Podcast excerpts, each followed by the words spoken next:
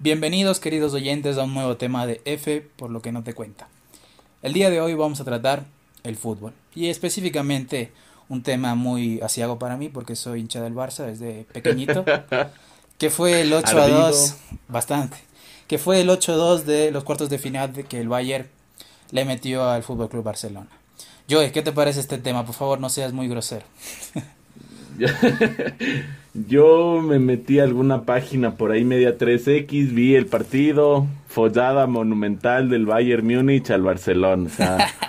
puta. Y, y, lo que más me da chiste es que hace días estaban felices porque le sacaron a Ronaldo, le sacaron al Madrid y todos los culés estaban que, que gozaban, pero luego empecé a ver gol tras gol respiraba, era gol, regresaba a ver en el trabajo a mi compañera otro gol.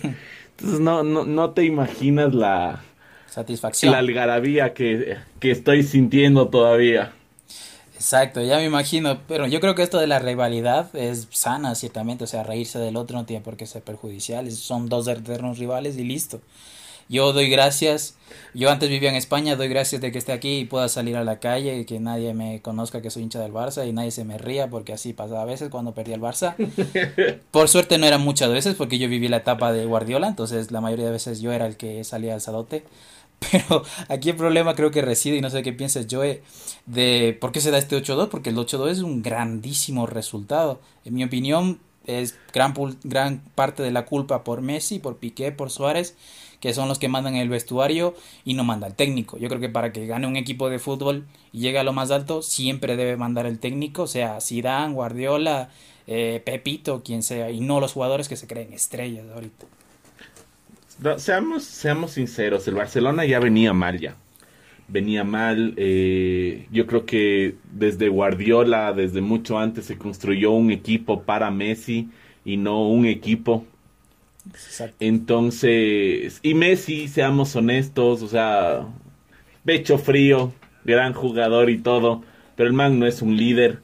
Tenemos el ejemplo de, de Sarri en la Juventus. Eh, Cristiano está por sobre Sarri, el man es un líder en el vestuario, pero es líder, ¿no? ¿Y qué vimos nosotros en el partido?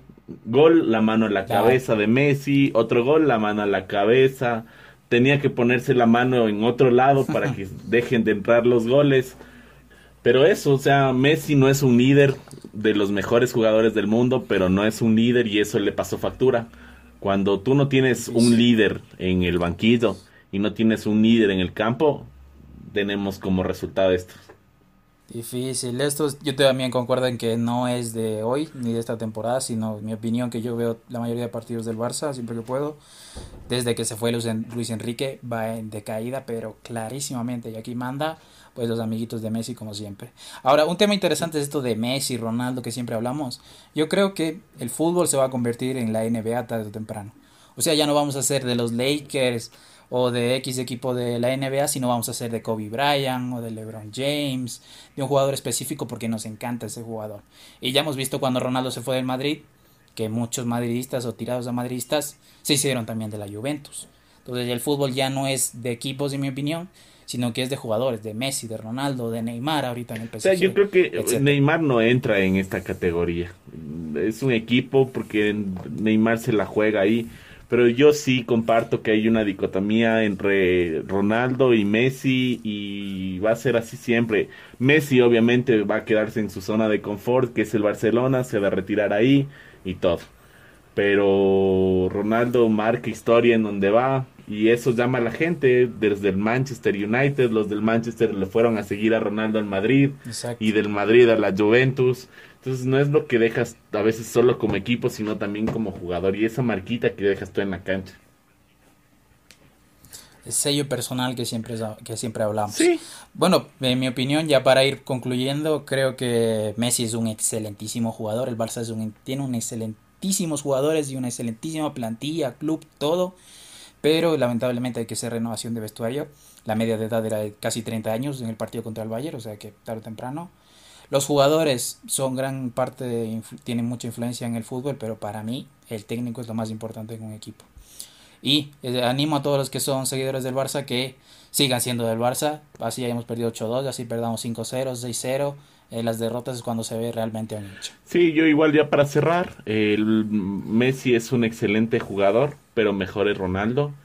Y yo también les invito a los hinchas del Barça que se sigan poniendo mentol, alcohol o lo que sane esa herida que les dejaron por ahí, ¿no? Que ya no les duela y, y van a poderse sentar en cualquier momento. Ya llegará. Yo estoy sentado ahora mismo, tranquilo. Bueno, eso es todo amigos. No olviden dejar su comentario. Si quieren que tomemos más de temas, eh, suscríbanse, activen la campanita y estamos aquí para, para hacer que nos escuchen un poquito. Topes. Listo, chao, chao.